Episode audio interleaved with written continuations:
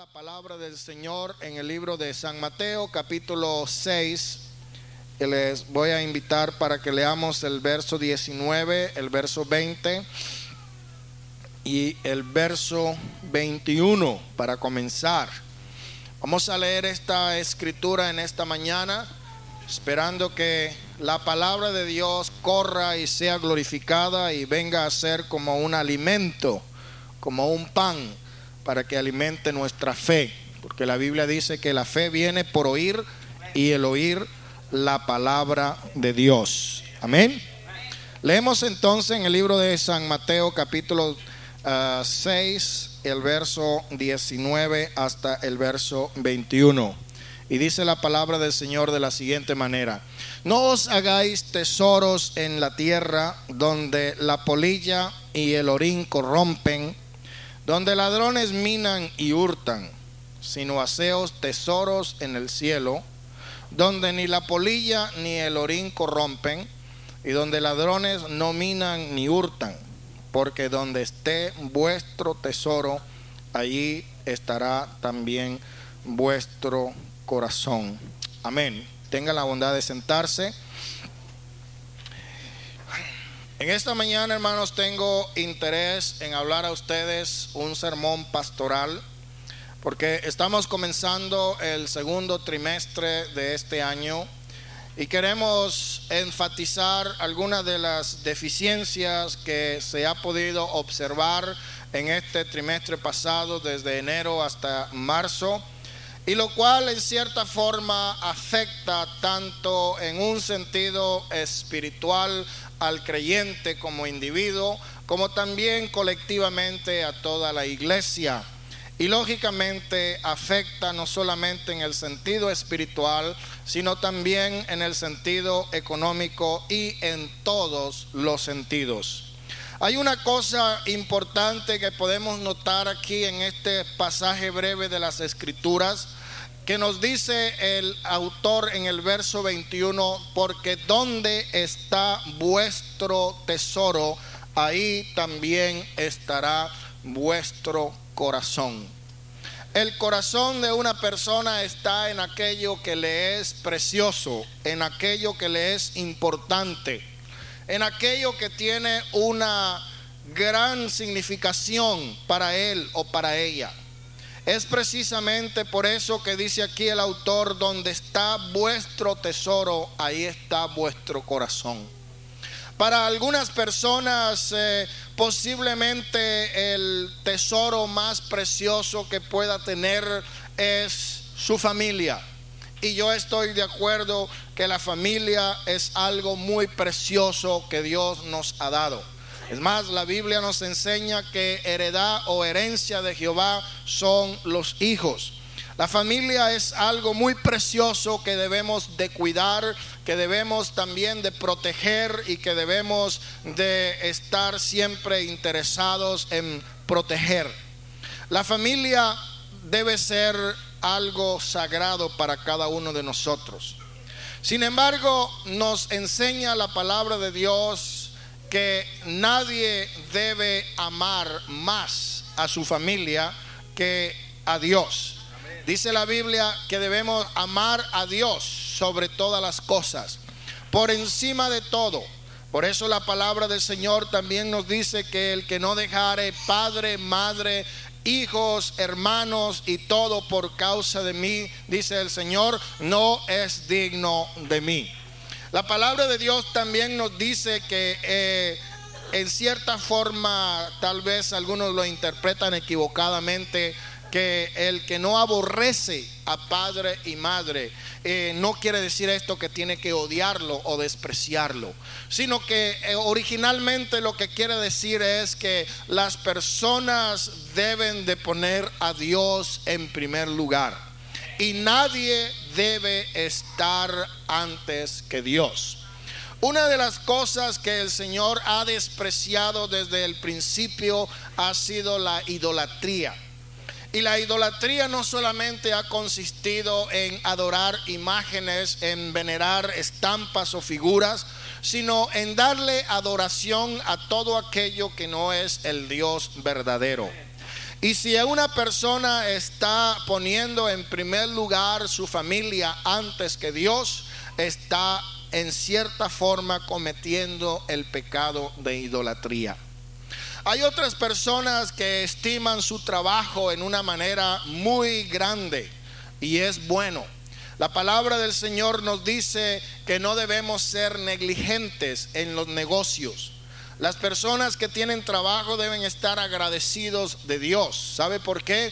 Porque hay muchas personas que están desempleadas. Hay personas que están desempleadas porque no encuentran trabajo. Hay otras personas que están desempleadas porque están enfermas, deshabilitados y no pueden conseguir trabajo. Hay otras personas que no pueden conseguir trabajo por una o por otra razón. Pero gracias a Dios por usted que tiene su trabajo. Que el Señor le bendiga, el Señor le ayude para encontrar gracia delante de sus patrones o supervisores o mayordomos, a fin de que su trabajo sea prosperado y bendecido, como era el trabajo de José cuando él estaba de mayordomo en la casa de Potifás. Y todo lo que él hacía salía bien, de manera que halló gracia ante los ojos de su amo y le puso sobre toda su casa. Ojalá que podamos encontrar gracia delante de los patrones, como la encontró Daniel delante del rey, cuando le servía al rey, cuando le ah, trajo prosperidad y bendición a su reino. Pero no debería ser el trabajo un obstáculo, no debería ser algo que está en primer lugar no debería ser algo que le va a estorbar su relación con Dios. Yo entiendo de que hay personas que tienen diferentes tipos de horarios, personas que tienen que trabajar tal vez por las noches, personas que tendrán que trabajar los fines de semana. Hace algunos años mi madre trabajaba como enfermera y ella tenía que trabajar a veces de noche y a veces trabajaba turnos que le obligaban a trabajar el domingo o amanecía el domingo trasnochado porque había trabajado toda la noche. Hay casos como estos en que no se puede cambiar, pero como hijo de Dios nosotros debemos poner primeramente al Señor por delante y considerar que es lo más importante. Y si un trabajo nos sirve de obstáculo para que nosotros sirvamos a Dios, deberíamos de tomar en cuenta si es necesario continuar o si es necesario cambiar. Una de las cosas que nosotros tenemos que tomar muy en cuenta es que el día del Señor debe ser para dedicárselo a Él. No estamos bajo la ley en la cual se obligaba a la gente que tenía que reposar el séptimo día que comenzaba el día viernes por la tarde al ponerse el sol y duraba hasta el sábado por la tarde al ponerse el sol. Durante el día de reposo judaico de la ley no se podía caminar más de una milla, no se podía encender fuego, no se podía hacer ningún tipo de negocio, no se podía comprar, no se podía vender, no se podía viajar. Hay muchas cosas que no se podían hacer. Amén. Ahora no estamos bajo la ley de la letra, estamos bajo la gracia del Espíritu. Sin embargo, el hecho de que estemos no bajo una ley severa, sino bajo la gracia de Dios, no es razón para que nosotros abusemos de la gracia de Dios. El Señor dijo que el séptimo día era sagrado.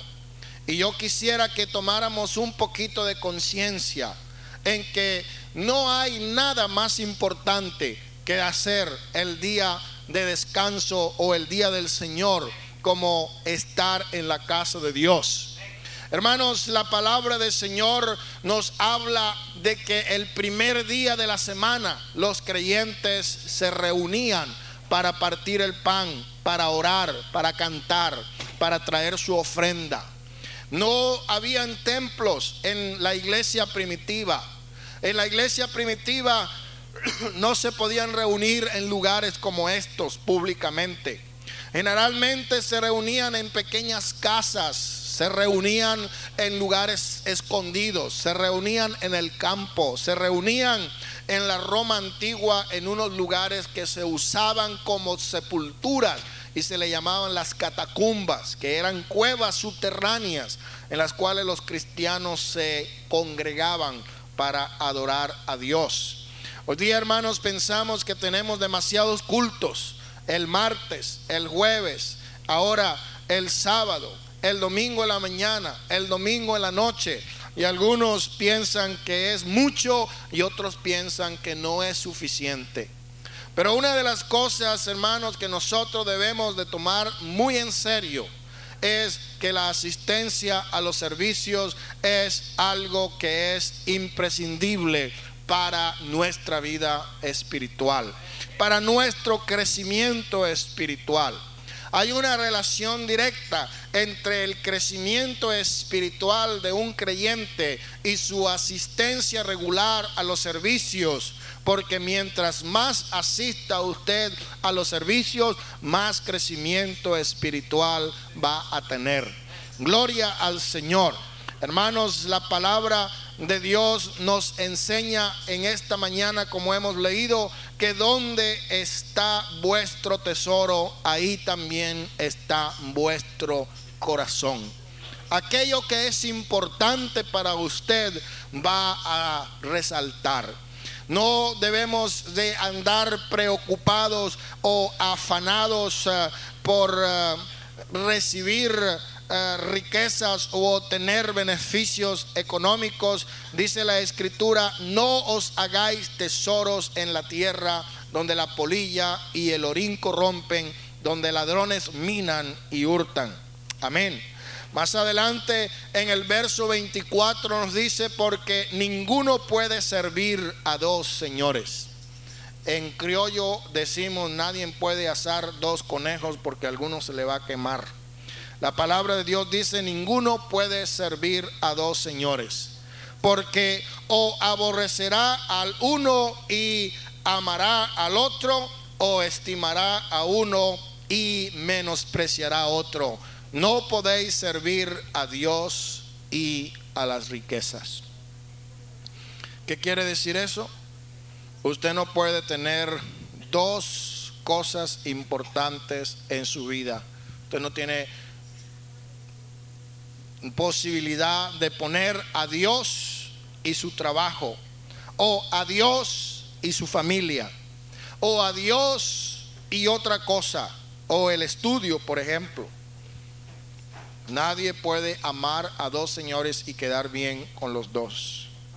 Por tanto os digo, dice el verso 25, no os afanéis por, la, por vuestra vida, qué habéis de comer o qué habéis de beber, ni por vuestro cuerpo qué habéis de vestir, no es la vida más que el alimento y el cuerpo más que el vestido.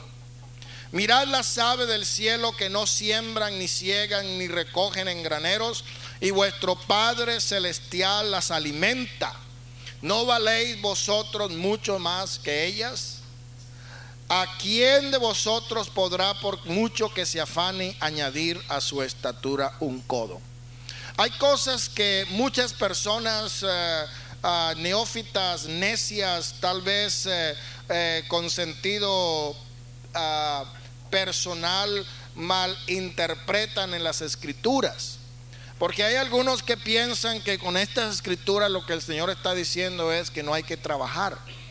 Hace poco escuché de alguien que según cree que el trabajo es una maldición, que el trabajo es un castigo y que por lo tanto pues el cristiano está libre de la maldición y el castigo y por lo tanto no debería de trabajar. Porque el Señor le va a dar, como dice aquí, si Él le da a los pajaritos, también le va a dar a usted su abrigo, su vestido. Bueno, eh, en el caso de esta persona lo puede decir porque donde vive resulta que el gobierno le ayuda mucho a, los, a las personas que no trabajan, le dan welfare, le dan comida, le dan casa, le dan de todo y una persona puede vivir mucho tiempo sin trabajar. a veces trabajan unos meses y ya cuitean, como dicen por acá, eh, lo votan o qué sé yo, y le dan desempleo por seis meses. Cuando se le acaba el desempleo, agarran welfare y viven otros seis meses. Y así se convierten en parásitos, en sanguijuelas, en personas que no son de provecho para la sociedad ni para ellos mismos, porque se convierten en personas ociosas en personas que eh, no tienen realmente obligación, no tienen ningún tipo de responsabilidad. Pero la palabra del Señor nos dice que el que no trabaja no debe de comer. ¿Por qué razón? Porque no es buen testimonio que alguien ande ocioso, que alguien ande eh, tratando de, de aventajarse o tratando de aprovecharse de la generosidad y de la bondad del pueblo cristiano. Hay muchas personas que llegan a nuestras iglesias con la finalidad de que se les ayude. Y últimamente, hermanos, ha aumentado mucho. Por eso, como dice la Biblia, por haberse multiplicado la maldad, el amor de muchos o la caridad de muchos se enfriará. Hay muchos alcohólicos, drogadictos que llegan a las iglesias y le ponen una historia conmovedora. A veces les traen hasta un tiernito recién nacido y le dice, ya tenemos tres días que no comemos y mire, dormimos en la calle, anoche nos cayó la lluvia y eso le toca el corazón a cualquiera. Y usted mete la mano y saca un par de dólares, tres dólares y al rato se van a otra parte y le ponen el cuento a otro y así se van haciendo de dinero y lo que generalmente hacen con el dinero es comprar alcohol, cigarrillos o drogas. Y usted sabe eso. Y como usted lo sabe y yo lo sé, cuando llega una persona de esa, pues le sacamos la vuelta y le decimos cualquier cosa para no darle nada. O a veces le damos para quitárnoslo de encima porque no sabemos si son gente peligrosas. He estado en diferentes ciudades, en diferentes estados y eh, generalmente siempre se ha repetido la misma historia. Personas que llegan a la iglesia con el propósito de que se le dé. En la iglesia donde estábamos en Sacramento llegaba una señora de vez en cuando para pedir y el pastor siempre le daba alguna ofrendita, pero la recogía después de la escuela dominical y la señora pues no entendía, no entendía español, hablaba solamente inglés y ahí se tenía que quedar en todo el culto, desde que empezaba a las 10 de la mañana hasta que terminaba a las 12, porque después era cuando recogía la ofrenda el hermano y le daban sus 30 dólares, como se recogiera. Y una vez llegó esta señora y le digo al pastor un poco medio enojado y le dice, pastor, vengo para que me dé lo que me da, pero no me puedo quedar porque voy de apuro, así que me lo da de una vez porque ya me voy. Y el hermano muy bueno, muy de muy noble corazón, pero se disgustó y le dice, ¿sabes qué? No te voy a dar nada, así que ya vete. La corrió porque como decía un personaje Pedir a veces es una obligación o es un deber, pero ya exigir es un abuso, ¿verdad? Pedir a veces es una necesidad, pero exigir es un abuso. Entonces, hay personas así que abusan del pueblo de Dios, abusan de la generosidad del pueblo de Dios.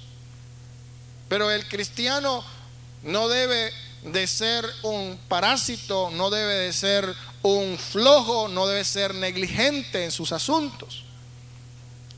Y repito, como dije al principio, hay algunas personas que no trabajan porque no pueden, hay otros porque no consiguen, pero hay otros que buscan, como dijo alguien, rogándole a Dios que no encuentren.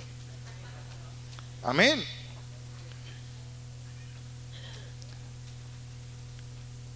Y es necesario que todas estas cosas, hermanos, las pongamos en clara porque esto afecta al pueblo de Dios.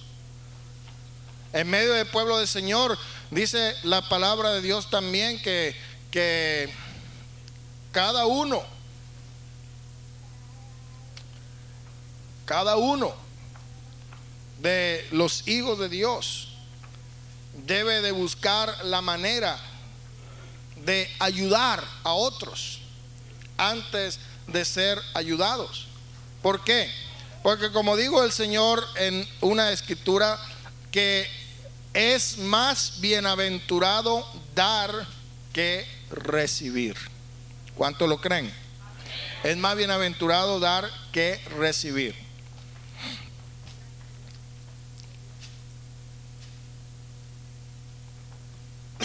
Dice el capítulo 12 del libro de Romanos,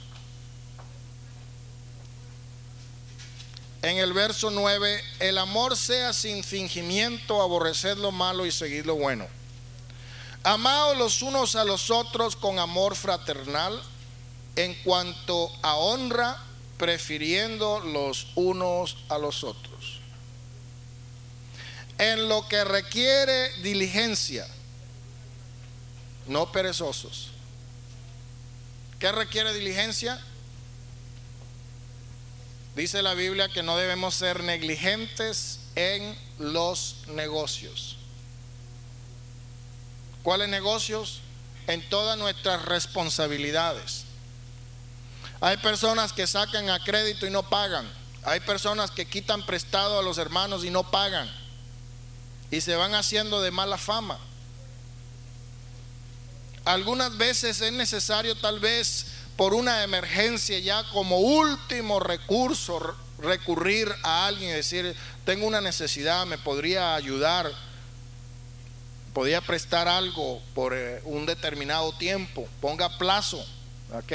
Dos semanas, tres semanas, algunos no, indefinidamente, y a veces hasta se olvidan, y se molestan, se enojan si se lo recuerda. ¿verdad?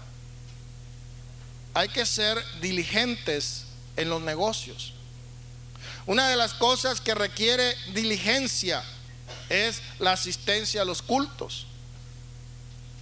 Cuando una persona se hace negligente a asistir a los cultos, dice, hoy es martes, no, hoy no voy, voy el jueves. Llega el jueves, está lloviendo, hoy tampoco voy, voy el sábado. Llega el sábado, Ah, hoy es culto de jóvenes, a lo mejor ponen ahí algún muchacho ahí a predicar. No, mejor no voy hoy, voy mañana. Llega el domingo, oh, amaneció el día muy bonito como para irnos a un picnic al parque. Mejor voy a llevar mi familia al parque hoy. Voy a la noche. Llega el domingo la tarde, pues sabe que estoy muy cansado del parque mejor voy a descansar porque mañana trabajo bien temprano. Y así se van toda la semana. Tienen martes, tienen jueves, tienen sábado, tienen domingo en la mañana y domingo en la noche. Cinco cultos para asistir y a veces pasa toda la semana y no viene ninguno. ¿Por qué? Porque se hacen perezosos, se hacen flojos. ¿Dónde los encuentra? Allá sentados en su casa mirando la televisión. Amén. Amén allá sentados al teléfono hablando con la comadre o con el compadre. ¿Ah? Oh, los encuentra por allá en el mall, en la tienda, en el fiesta, en la Michoacana, por todos lados los encuentra. Pero cuando es tiempo de ir a la iglesia, estamos muy cansados, no hay para el gas. ¿Sabes qué? las, las, llantas del carro ya andan bien lisas, anda como, como cabeza de calvo, ya está bien peligroso y parece que está lloviendo. No dice aquí la Biblia en lo que requiere diligencia. Dice la Biblia también, procura con diligencia presentarte a Dios. Usted tiene que presentarse a Dios diligentemente. Amén. Hay algunos que se le olvidan bañarse para venir a la casa de Dios. Está bien si no tiene tiempo porque sale del trabajo y se viene derecho a la iglesia. Pero algunas veces, hermano, es bueno que se bañe y se ponga desodorante y se ponga eh, este, eh, loción y cositas así para ahuyentar los malos espíritus. ¿Eh? Procura con diligencia presentarte a Dios. Usted venir a la casa de Dios bien vestido. Yo no estoy diciendo que el traje salva. La corbata no salva, el saco no salva. Pero la presentación es muy importante. Se enfatiza mucho en el mundo de los negocios, en las ventas, en la relación con el público. Vístase bien, ah, bien rasurado, bien peinado, bien, con su camisa limpia, si es posible con su corbata, porque la impresión que una persona le da al cliente vende más que el mismo producto. Usted viene a la casa del Señor, nunca sabe cuándo lo van a necesitar para predicar o para, para dar un eh, o para traer un himno o para cantar los coros o las peticiones. Y yo espero que si algún día el hermano Herrera le dice, hermano fulano, pase aquí y nos dirigen las peticiones, no traiga los zapatos ahí todos llenos de, barro y, todos sucios, no, se lo andan mirando ya algunos hermanos de ¿eh? No porque ensucien acá la alfombra, porque bueno, al fin y al cabo se puede limpiar. Pero en lo que requiere diligencia debemos ser fervientes venga a la casa lo mejor que pueda. Yo no estoy diciendo que tiene que ir a la boutique acá o que tiene que ir a Follies o que tiene que ir a, cualquiera de estas tiendas ahí. No. Hermanos, a veces pobremente una persona puede aparentar más elegancia que personas que compren ropa de mucho dinero. Lo importante es que esté aseado, que esté bien presentable. Amén. Y no estoy diciendo que aquí vienen todos sucios y harapientos. No, no, no me entienda mal. Por favor, no piense que yo estoy diciendo eso por nadie. Lo que estoy diciendo es que en lo que requiere diligencia nosotros debemos de esforzarnos.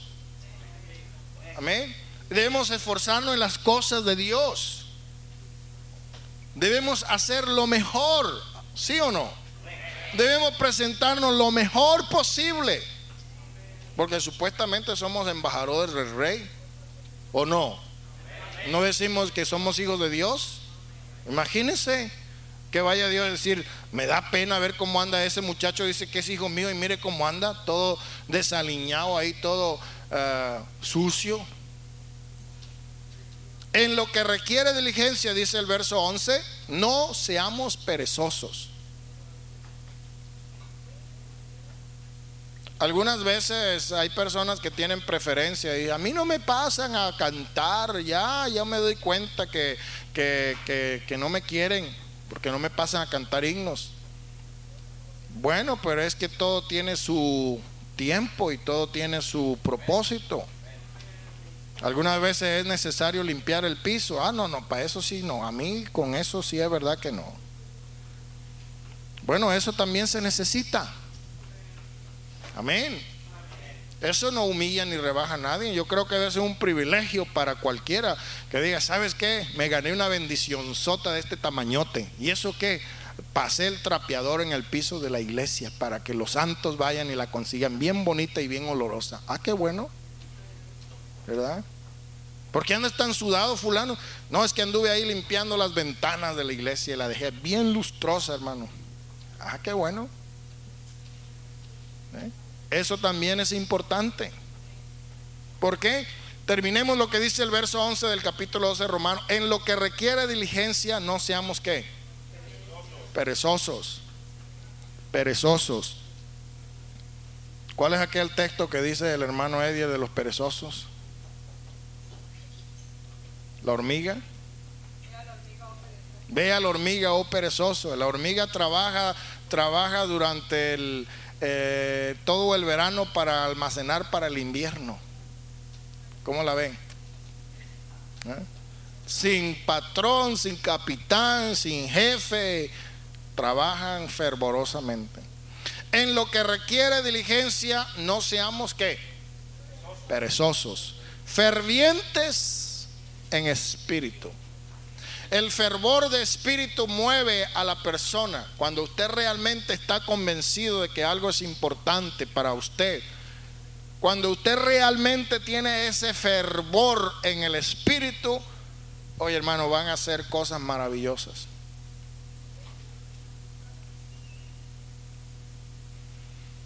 Muchos jóvenes universitarios dejaron la universidad, dejaron la ciudad, dejaron sus padres, dejaron sus novias, se fueron a agarrar un fusil.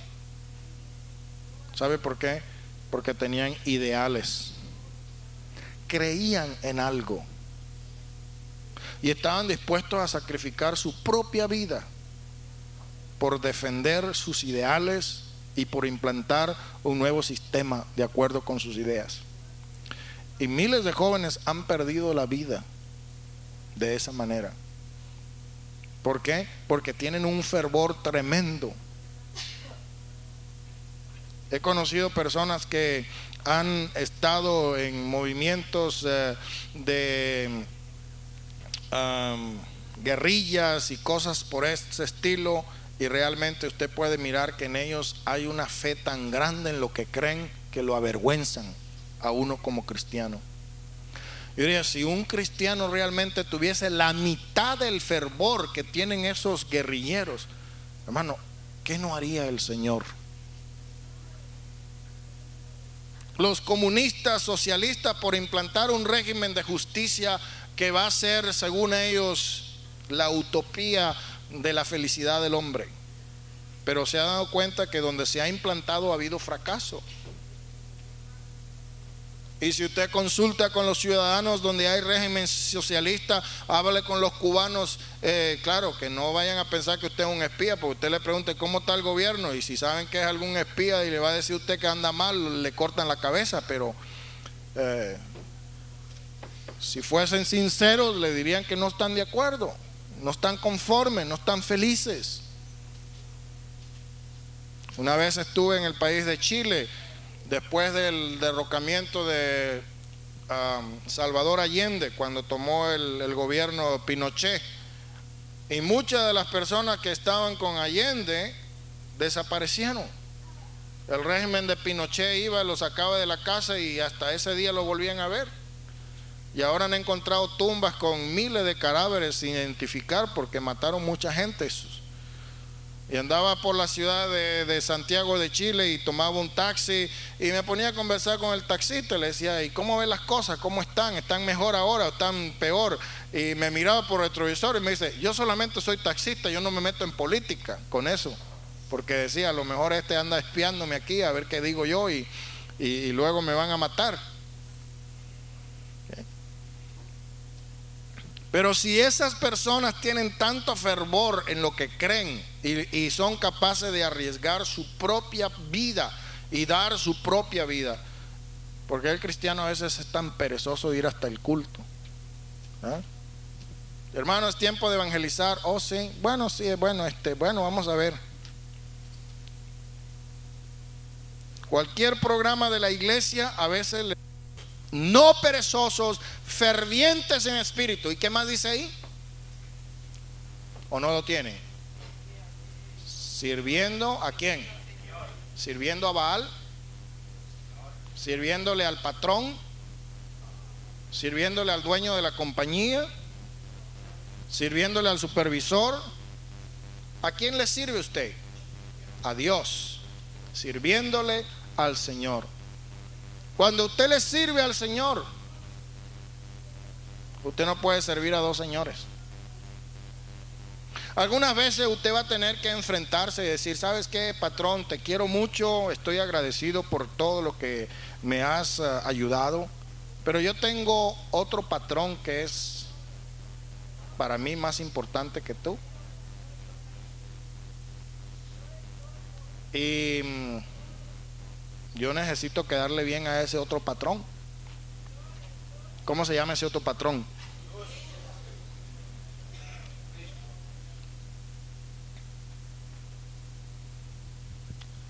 Es de admirar, sinceramente, que hay algunos creyentes de la iglesia adventista del séptimo día que ellos no trabajan un sábado por ningún motivo. En el hospital en la ciudad de Valera donde yo nací, habían varios y ellos le decían a sus supervisores, fuera lo que fuera, porque en los hospitales hay esos turnos rotativos. Decía, ¿sabes qué? Yo los sábados no trabajo, búsquete un suplente o lo que sea, pero yo el sábado no trabajo porque ese día, de acuerdo con mi religión, es el día de reposo. ¿Estaremos nosotros los cristianos que supuestamente tenemos la verdad completa, el evangelio completo, tenemos la palabra y el espíritu? Tenemos Hechos 2.38, tenemos la revelación de quién es Dios. ¿Estaremos cumpliendo de la misma manera? Hermano, va a venir a la dominical. Pues fíjese que no, hermano, porque voy a arreglar mi carro porque le anda fallando el carburador. Ah, qué bueno. Entonces el carro es más importante que la dominical. Y a la noche, hermano, pues fíjese, hermano, que no, porque tengo mucha ropa que lavar y entonces se me ha amontonado bastante y entonces voy esta noche a dedicarme a eso. Ah, qué bueno. ¿Estaremos sirviéndole a Dios con fervor de espíritu? No. ¿Verdad que no? ¿Qué es más importante para usted? ¿La ropa, los trapos, la casa, los peroles tirados por todos lados o estar en la casa de Dios? ¿Es más importante para usted el servicio a Dios que el servicio a su esposo, a su marido? No, no puedo ir a la casa porque tengo que esperar a mi marido y servirle la comida cuando llegue. Déjesela ahí arriba de la mesa y si quiere comer que coma y si no que se vaya a McDonald's. Pero usted véngase a la casa de Dios.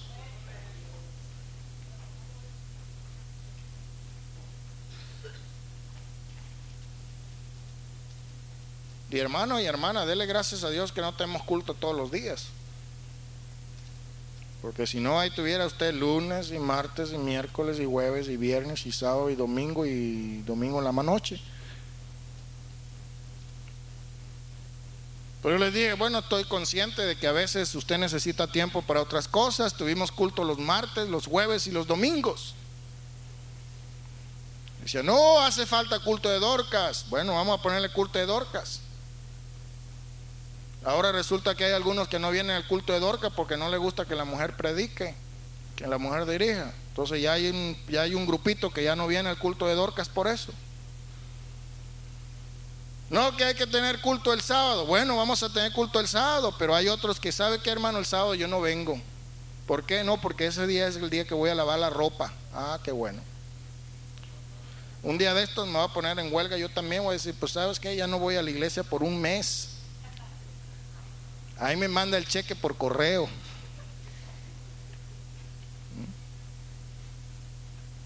No debemos ser así, hermanos. Donde está nuestro tesoro, ahí está nuestro corazón.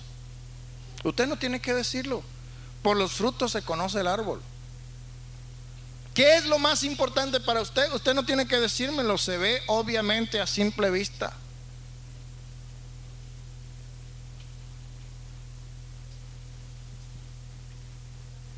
Amén.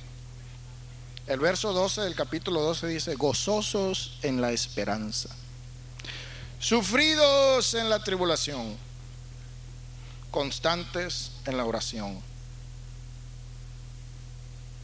compartiendo para las necesidades de los santos.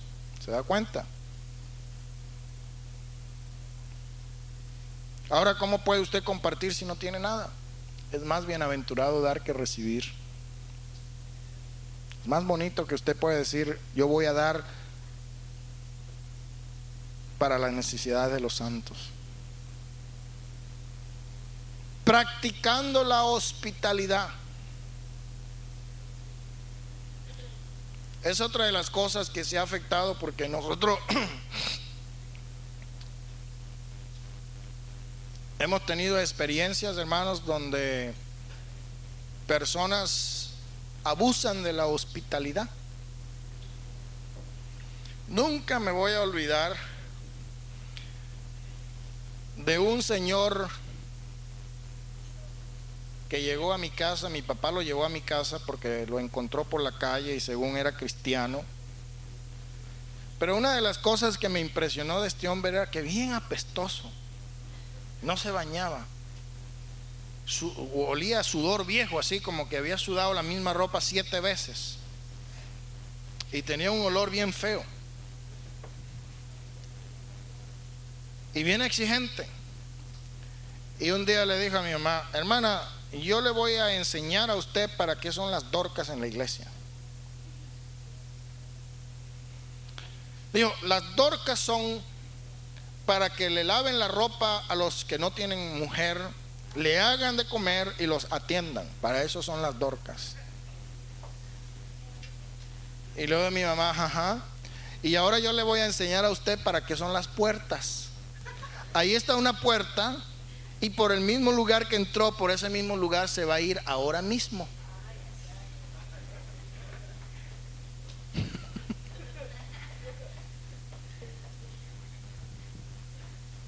¿Por qué? Porque hay personas que creen que el cristiano tiene que soportarles todas sus sinvergüenzuras. No, hermano. Primeramente hay que compartir para la necesidad de los santos. practicando la hospitalidad, ayudando al necesitado. Bendecid a los que os persiguen, bendecid a los que os maldigan. Gozaos con los que se gozan y llorad con los que lloran. Unánimes entre vosotros, no altivos, sino asociados con los humildes. No seáis sabios en vuestra propia opinión. No paguéis a nadie mal por mal, procurad lo bueno delante de todos los hombres. Y si es posible, en lo que dependa de vosotros, estad en paz con todos los hombres. Algunas veces no va a ser posible, porque no depende de nosotros. La Biblia dice buscar la paz y la santidad sin la cual nadie, nadie verá al Señor. La Biblia dice bienaventurados los pacificadores. Pero no todo el tiempo podemos estar en paz con toda la gente. Aquí podemos ver algunas de las cosas que se consideran como deberes, deberes de los cristianos. Vamos a continuar con el capítulo 13 y vemos el verso 7.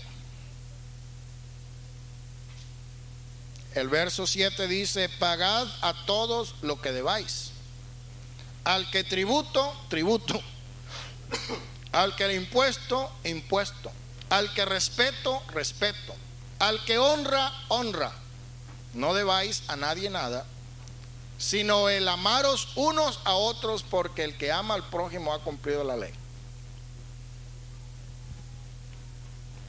Bueno, aquí vamos a entrar en un detallito muy importante.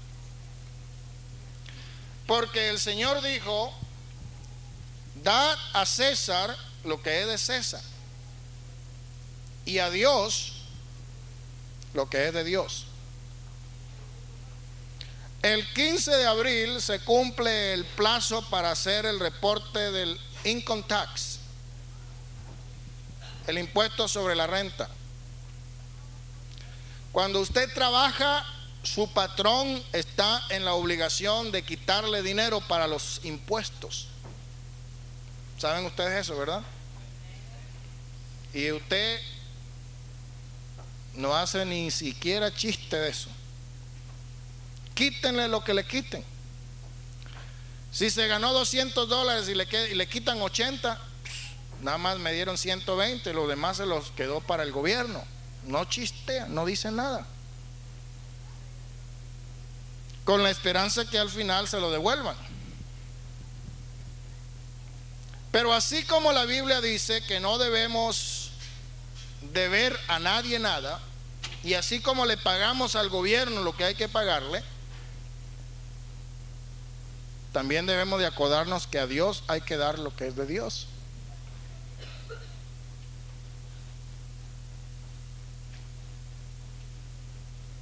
¿Y qué es lo que el Señor quiere?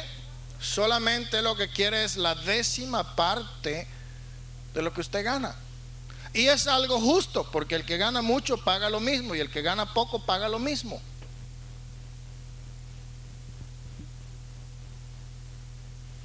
Y cuando una persona se acostumbra a cumplir con Dios en sus obligaciones económicas, yo tengo testimonio de que Dios le va a bendecir porque Él en su palabra dice, probadme ahora en esto si no os abriré las ventanas de los cielos y derramaré sobre vosotros bendiciones hasta que sobreabunde. Amén. Y hay algunas personas que son muy estrictas en cuanto a sus obligaciones con el Señor y dicen, mira, aunque yo me quede sin pan y sin leche, pero lo que es del Señor es sagrado y eso yo no lo voy a tocar. En cambio, hay algunos que dicen, bueno, este, yo tengo una cuenta con el Señor porque yo le estoy debiendo unos diezmos de hace como seis meses, porque tuve una necesidad, entonces yo le quité prestado los diezmos al Señor. Pero como el Señor le va a cobrar, entonces a veces hasta se le olvida y a veces como que quiere que el Señor se le olvide. Ojalá no se acuerde de que yo le debo unos diezmos. Pero quiero decir esto especialmente a los nuevos, especialmente a los que se han bautizado en esta iglesia. Que esa es una obligación que nosotros adquirimos. De la misma manera como cuando un hombre se casa con una mujer, adquiere ciertas obligaciones, pagar la renta, de comprar la comida, como hemos estado hablando, esas son obligaciones primarias del hombre. Mantener la familia. Si un hombre no puede mantener una familia, pues no debe de casarse. Pero hoy tenemos hombres modernos que se casan para que los mantengan. Y mandan a la mujer a trabajar y les quitan el dinero y con eso están contentos porque son parásitos, sanguijuelas, mantenidos. ¿Entiendes? Pero cuando usted se casa como hombre, usted debería de tener por lo menos con qué respaldar ese compromiso. Yo no sé si lo digo por algo personal, pero cuando yo me casé yo tenía algo propio, una casa propia, tenía carro, tenía trabajo. La mujer trabajaba por no aburrirse en la casa sin hacer nada. Pero cuando fue el tiempo que ya estaba en su segundo embarazo, sabes que tú no necesitas trabajar más y no vas a trabajar y se acabó. Ya hace 11 años. A veces me arrepiento de haber hecho eso porque ahora sí quiero que trabaje y no quiere. ya se acostumbró. Pero en este tiempo ha sido mi obligación primaria. Y yo digo, así como un hombre debe tener esa obligación de que cuando se casa tiene un compromiso con su familia, cuando un hermano, cuando una hermana se casa con Cristo en la iglesia, debe tener un compromiso y es serio. ¿Sí? La iglesia es sostenida con el plan económico que Dios ha puesto en su palabra santa. No es que yo vengo aquí a enseñar porque me conviene, sino porque sé que hay bendición para aquella persona que cumple con su obligación porque yo lo he experimentado en mi propia vida. Anoche le di un testimonio aquí, los que no estaban se lo perdieron. Pero hoy se lo voy a repetir sin cobrarle extra. en una oportunidad llegó un misionero de Costa Rica, la iglesia donde yo asistía en California con el propósito de levantar una ofrenda para comprar un templo y construir una iglesia en San José, Costa Rica. Bueno, yo no soy costarricense ni centroamericano. Yo diría, bueno, allá ellos queden porque no, yo sentía en mi corazón darle una ofrenda y tenía muy poco dinero, no tenía trabajo porque no podía trabajar. Ya se me había acabado lo que tenía, pero yo saqué de mi cartera el último billete de 20 dólares y lo puse en la ofrenda. Y yo miraba ahí que estaba un muchacho que ganaba como 350 dólares por semana, sacó un dólar y manejaba un tremendo carro de esos que parecían un transatlántico, bien vestido y todo. Y el diablo me puso en mi corazón, dice, no, pues ¿cómo vas a dar tú tanto? Fíjate, este no, no, no, no, no está dando sino un dólar. Pero ni modo, ya era too late, ya me habían pasado el plato y ya lo eché, ahí estaban los 20 dólares, ya se fueron. Pero esa misma noche, después que terminó el servicio, un hermano se acercó a mí y me dijo, Dios le bendiga hermano, y cuando me apretó la mano, me dejó en la mano 25 dólares. Ahora, algunas veces el Señor responde rápido, rápido, hermano, pero otras veces tarda, ¿no? Yo no creo que usted viene acá y da 20 dólares esperando que allá a la salida alguien en el stop and go le va a dar 25. Pero yo aprendí muy pronto en mi vida cristiana, desde muy joven, la bendición de dar. Y no lo aprendí de mi papá, porque mi papá siempre tenía problema con los pastores porque no le gustaba dar diezmo. Y él decía, no, pues yo traigo hermanos en mi carro y voy y busco y, y, aquí gasto para la gasolina y yo le doy a los hermanos que están necesitados. Y el pastor decía, eso está bueno, hermano Rivas, pero también los diezmos esa parte. ¿Entienden? Entonces, no fue que yo lo aprendí de él, que se diga, ¿no? Pero algo que Dios puso en mi corazón muy temprano. Nadie me lo enseñó, nunca jamás escuché yo una lección sobre eso. Pero era tan estricto yo en eso, hermano, que si un hermano una vez me regaló una consulta para un médico, me llevó donde un médico y pagó como que fueron 30 dólares, yo anotaba en mi libro, le debo 3 dólares de diezmo al Señor. Era tanto eh, la, la obsesión que yo tenía que me invitaba a alguien a comer y me pagaba la comida en el restaurante, 5 dólares. Bueno, 5 dólares son 50 centavos que le debo de diezmo para el Señor. Así era yo, hermano. Y cuando podía sacaba mi cuenta y los pagaba. Y no tenía por qué, pero era que algo se me había metido adentro de mí. Cuando yo fui a Venezuela estuve trabajando desde el mes de noviembre, diciembre, enero, febrero y marzo y no me pagaban. Pero estaba trabajando para el gobierno. Cuando me llegó mi primer cheque me llegó la mitad. Estábamos construyendo la primera iglesia. Y me dice un compañero, ¿y qué vas a hacer con tanto dinero? Cómprate un carro, porque no tenía carro, andaba yo con un carrito de mi papá que estaba bien viejo y bien feo. Me dijo, cómprate un carro. O haz esto o haz aquello. Pero Dios puso en mi corazón de darlo para la iglesia.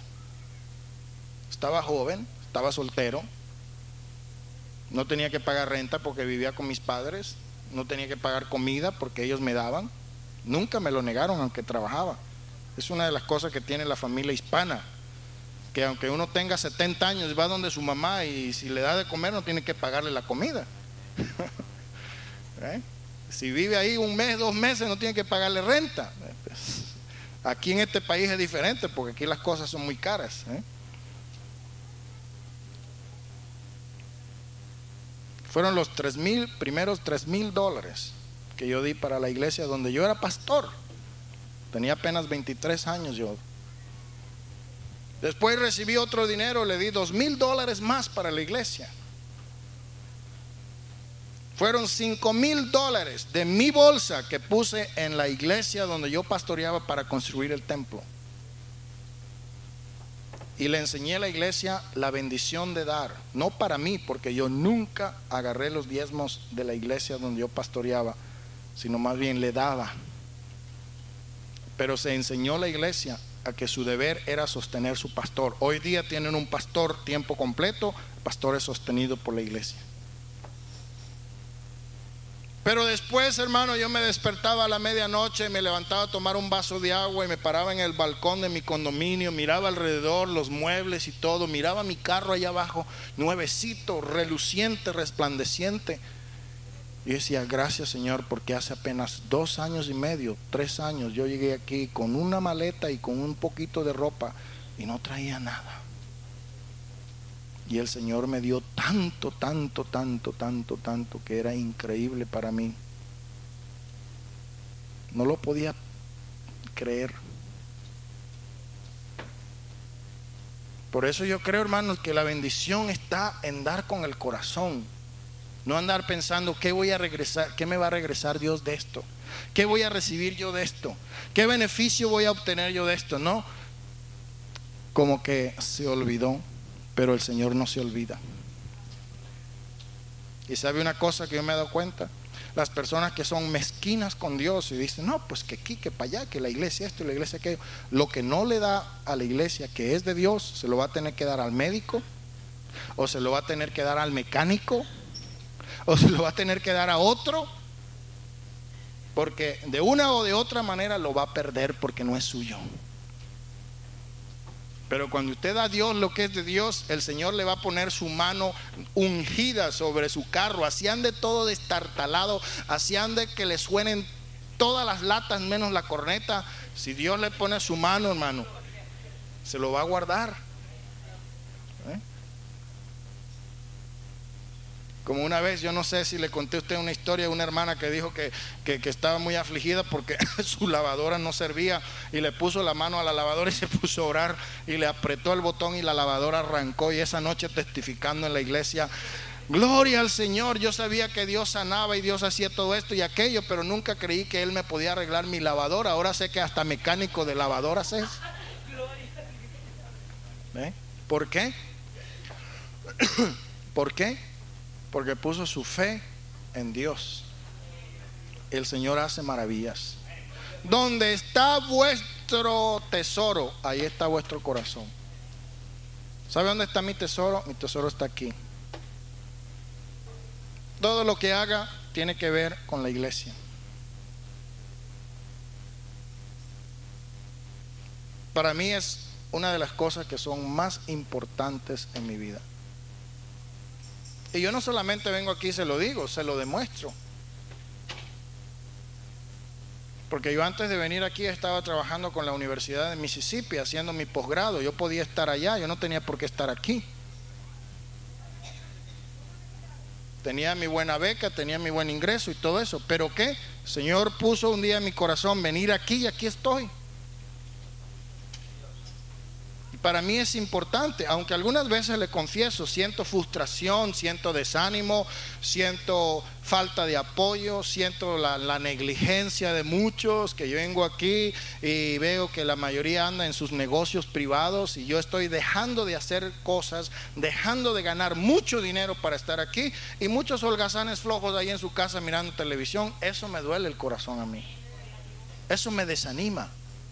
Eso me hace sentir, no vale la pena sacrificar mi vida por una bola de flojos perezosos que no tienen ningún deseo de servirle a Dios, pero el Señor me da otra vez consolación porque a veces digo, estoy bien desanimado, hermano, estoy con la moral por debajo del suelo y llega de repente una oleada de gente que ni sé de dónde salen. Entonces el Señor me consuela, el Señor me da ánimo. ¿Entiendes? Pero en esta mañana estoy hablando un consejo pastoral. Ojalá que nadie diga, uh, cómo nos regañó el hermano. Miren, un chichón llevo aquí de una pedrada que me dio. ¿Eh? Ojalá que no almuercen ahora taquitos al pastor. Porque lo que estoy haciendo lo digo porque les amo, los aprecio y porque veo que algunos necesitan un consejo para ver si salen de esa manera de pensar y ponemos más interés en las cosas de Dios. Dedicamos más tiempo a las cosas de Dios, a la asistencia a los cultos, a la lectura, a la oración, al estudio. Porque eso es lo que va a hacer esta iglesia grande.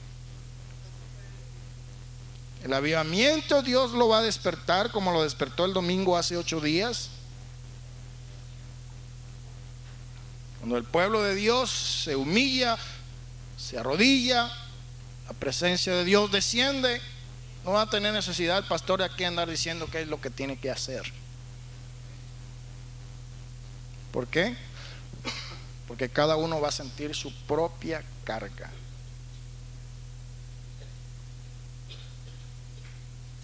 El verso 11 dice el capítulo 13 conociendo el tiempo que ya es hora de levantarnos del sueño.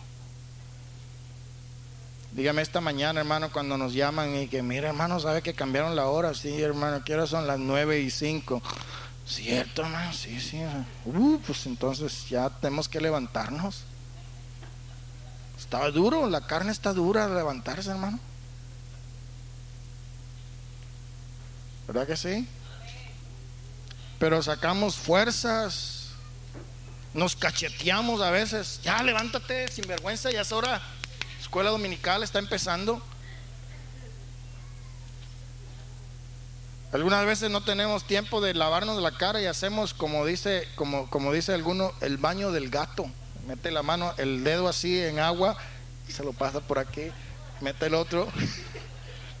ya, ese es el baño del gato. Cuando se le haga tarde, dese el baño del gato. Pero eso sí, perfúmese bastante para que no se le vayan a salir los malos olores.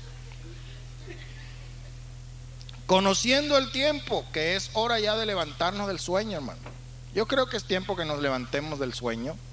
Dejemos la pereza, el bostezar Porque seamos sinceros, hermano, muchas veces malgastamos tiempo que es precioso. ¿Sí o no?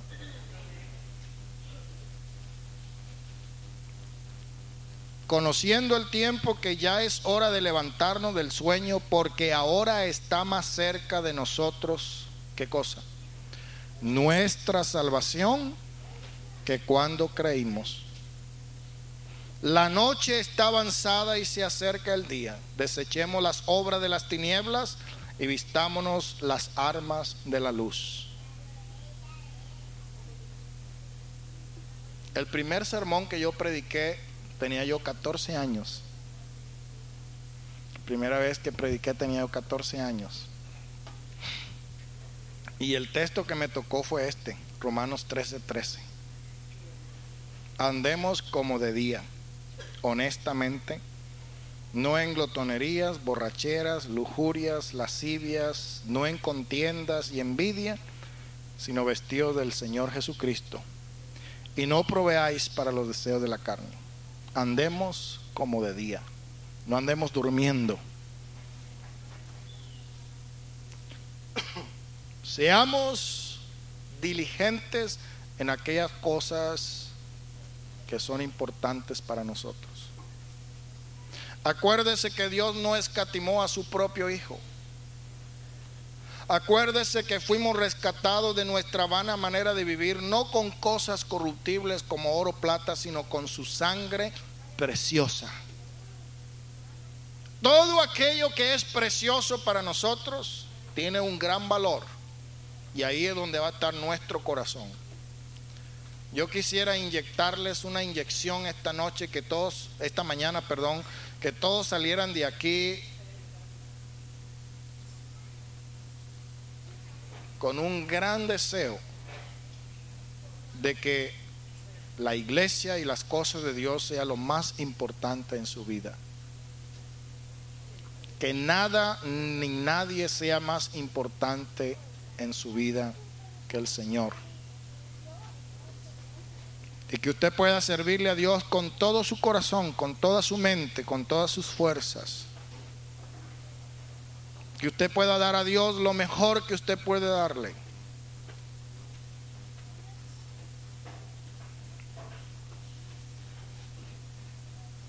Y si pudiese haber una inyección de entusiasmo y de fe,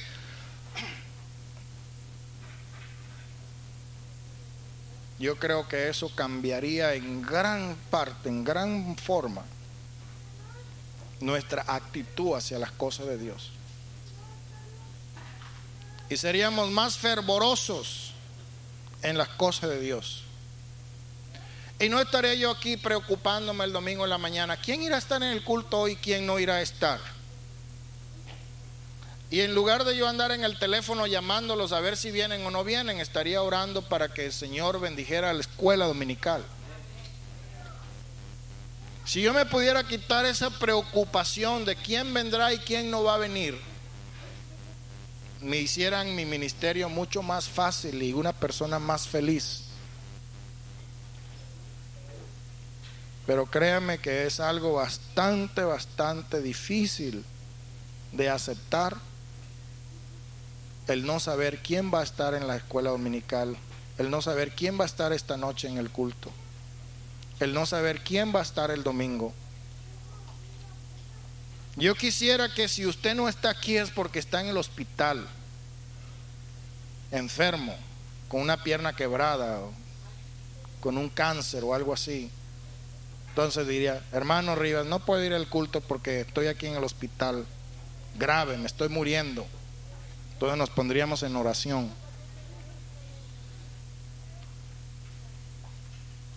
Yo quisiera saber cuando alguien no está en el culto, en la escuela dominical, en los servicios de semana, que es algo que realmente valga la pena.